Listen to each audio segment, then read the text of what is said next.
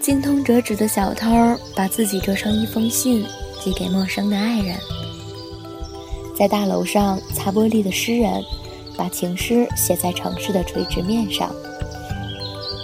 十万年后的太阳系，一个很会讲故事的小孩，用想象力摆下擂台，独自坚守一个星球。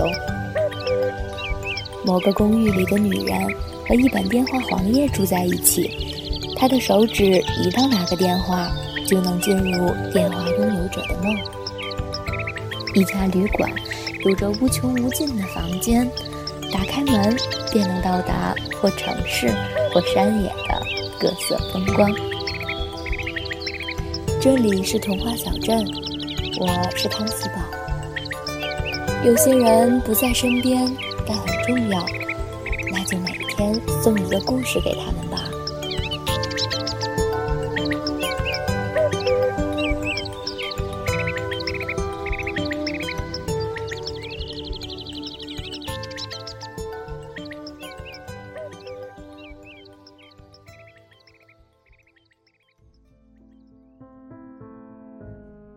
男孩出发去旅行，一个陌生城市的脸是机场还是火车站，已经不再重要。人们在这两个地方都排着长队等候出租车。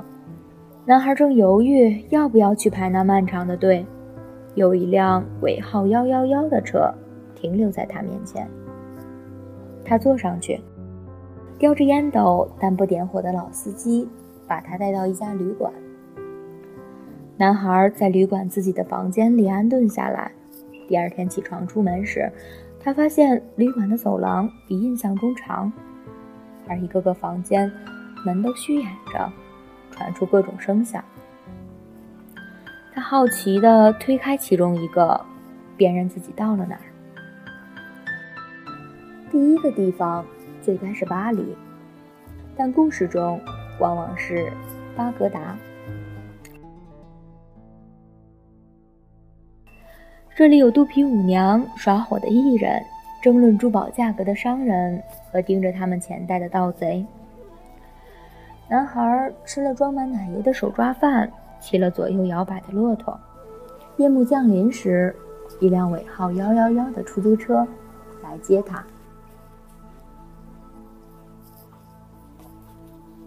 在旅馆走廊里，他有时会遇到楼梯，但往下却只是下一层。而非底楼，如此反复几次，他已经不知道这旅馆有多少层，也不知道出租车每天晚上把自己送回的是不是同一个房间。某一天，他不再想出门了，直到中午，他都在自己的房间里。而此时，有人敲门，他开门后，见到自己来时见到的旅馆老板。对超现实厌倦了的男孩询问他：“这旅馆是怎么回事？”旅馆老板邀请他一起到走廊上散步。他告诉他：“这是某个曾经周游世界的人用自己的印象创造出来的旅馆，专供有同样梦想但没有时间或资金实现的人一偿所愿。那些先后入住的人又加进了自己的家乡。”和曾到过的地方，创造出更多的房间。老板并非那个人，他也曾是个坐上出租车的男孩，在这里被困了很多年。男孩隐隐感觉到，老板似乎想把旅馆的钥匙传给自己，开始感到恐惧。为了避免永远待在这里，他帮老板出主意，停止接待客人。从现在开始，把房间一间间锁上。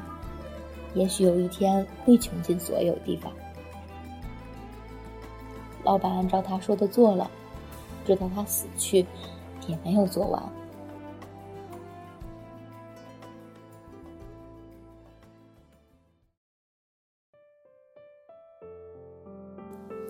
男孩继承了他的事业，他忍着寂寞，不接待新的客人。以免一个心中有着太多地方的灵魂抵消他的努力，但房间总像无穷无尽，男孩甚至发现，有些被闭锁的两扇门之间又会开出新的门，而这只能说明，在这旅馆中还住着某个人，在增加房间的数目。男孩每天鼓起勇气去寻找他，名义上是为了出去，其实是为了给自己的日子更多意义。为了找他，男孩不得不进入每个房间，在背景一样的人群里找到身为人物的他。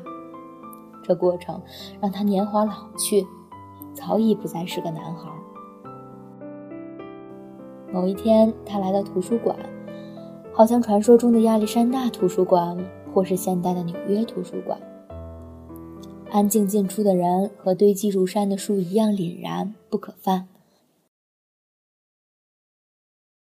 突然间，他扶着心灵穿过重重桌椅，一个拿着鹅毛笔书写的老头被他一把抓住胡子，茫然不知所措。我可找到你了，写着该死故事的人！男孩夺过笔，重重的画下一个句号。